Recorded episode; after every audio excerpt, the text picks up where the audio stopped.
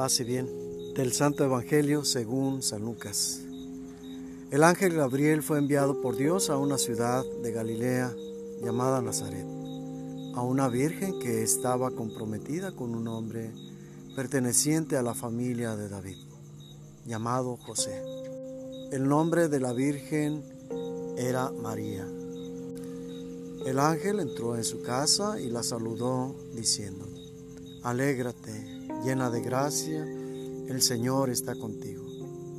Al oír estas palabras, ella quedó desconcertada y se preguntaba qué podía significar ese saludo. Pero el ángel le dijo, No temas, María, porque Dios te ha favorecido. Concebirás y darás a luz un hijo y le pondrás por nombre Jesús. Él será grande y será llamado Hijo del Altísimo. El Señor Dios le dará el trono de David, su padre. Reinará sobre la casa de Jacob para siempre y en su reino no tendrá fin. María dijo al ángel, ¿cómo puede ser eso si yo no tengo relaciones con ningún hombre? El ángel le respondió, el Espíritu Santo descenderá sobre ti, y el poder del Altísimo te cubrirá con su sombra. Por eso, el niño será santo y será llamado Hijo de Dios. También tu parienta Isabel concibió un hijo a pesar de su vejez, y la que era considerada estéril ya se encuentra en su sexto mes, porque no hay nada imposible para Dios. María dijo entonces, yo soy la servidora del Señor, que se incumpla en mí lo que has dicho. Y el ángel se alejó. Palabra del Señor.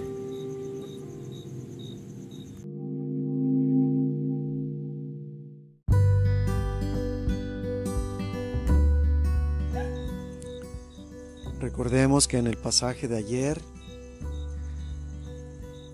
Zacarías quedó mudo por no haber creído precisamente al ángel Gabriel, que es quien está anunciando hoy a María la alegre noticia.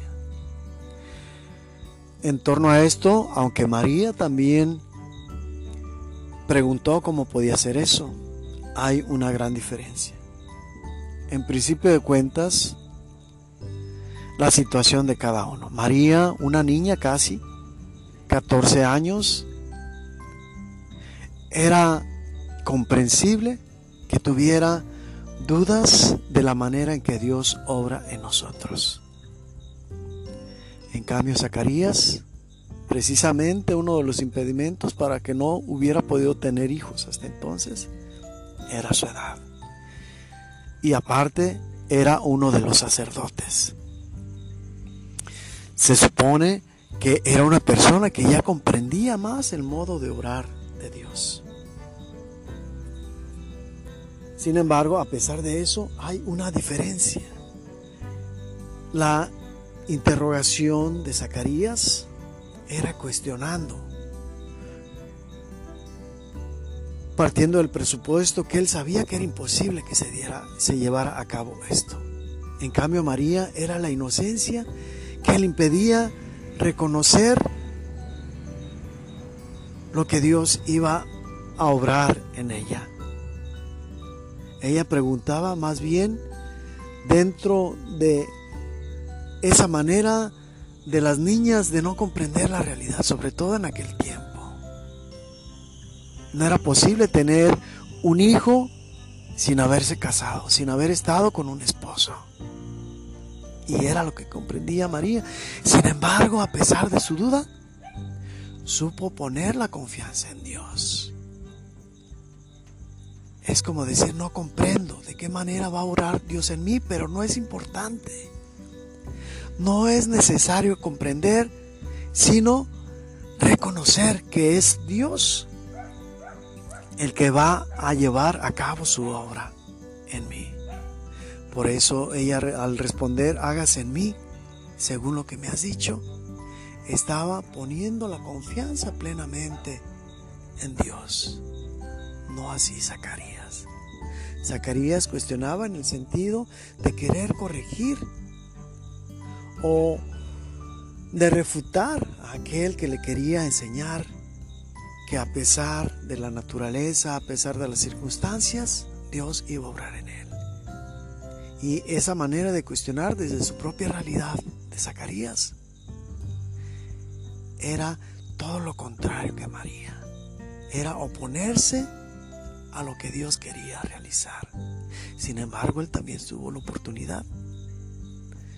Decía ayer en la reflexión, tuvo esos momentos, esos meses de silencio para reflexionar lo que Dios estaba fraguando en su familia, entre él y su esposa. Cuando el ángel le dice a María, también tu pariente Isabel, está esperando. No era una manera de convencerla de lo que Dios iba a hacer en ella, sino más bien una manera de hacerle comprender que no estaba sola, que había alguien que estaba en la misma situación que ella, su prima, su parienta Isabel. Y eso la animó. Podemos incluso pensar que ciertamente ella fue presurosa a ayudar a su prima, porque creyó al ángel, el príncipe de cuentas, porque su prima necesitaba sobre todo en su, en su edad. Recordemos, en nuestra cultura mexicana también es común que en las familias de las comunidades rurales van eh, a veces las hermanas de la, de la recién parida a ayudarle con los quehaceres de la casa. Es lo que fue a hacer María. Sin embargo, no fue lo único. También corrió presurosa porque Isabel era la única que iba a entender lo que estaba pasando a ella. Y a nadie se lo podía contar porque no iban a comprender, ni siquiera a José. Por eso de ese encuentro surgieron esos cánticos tan hermosos. El del Ave María, de las palabras de Santa Isabel y el del Magnificat de las palabras de María. Dios obra cosas grandiosas, pero las obra en plenitud y no se reduce a un solo evento, como lo podemos ver en María y en Isabel con Zacarías. Aquel que es abundante en misericordia y en bondad, no escatima su gracia, sino que la derrama en abundancia sobre nosotros. Que esto nos ayude a que a pesar de las circunstancias, que a pesar de que no comprendemos ciertas situaciones, no nos desanimemos, no nos desmoralicemos.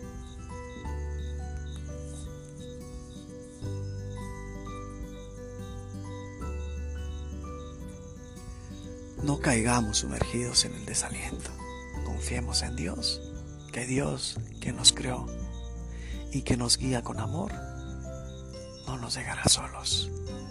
Busca contar con nosotros, pero pone los medios para que al final logremos el encuentro con Él.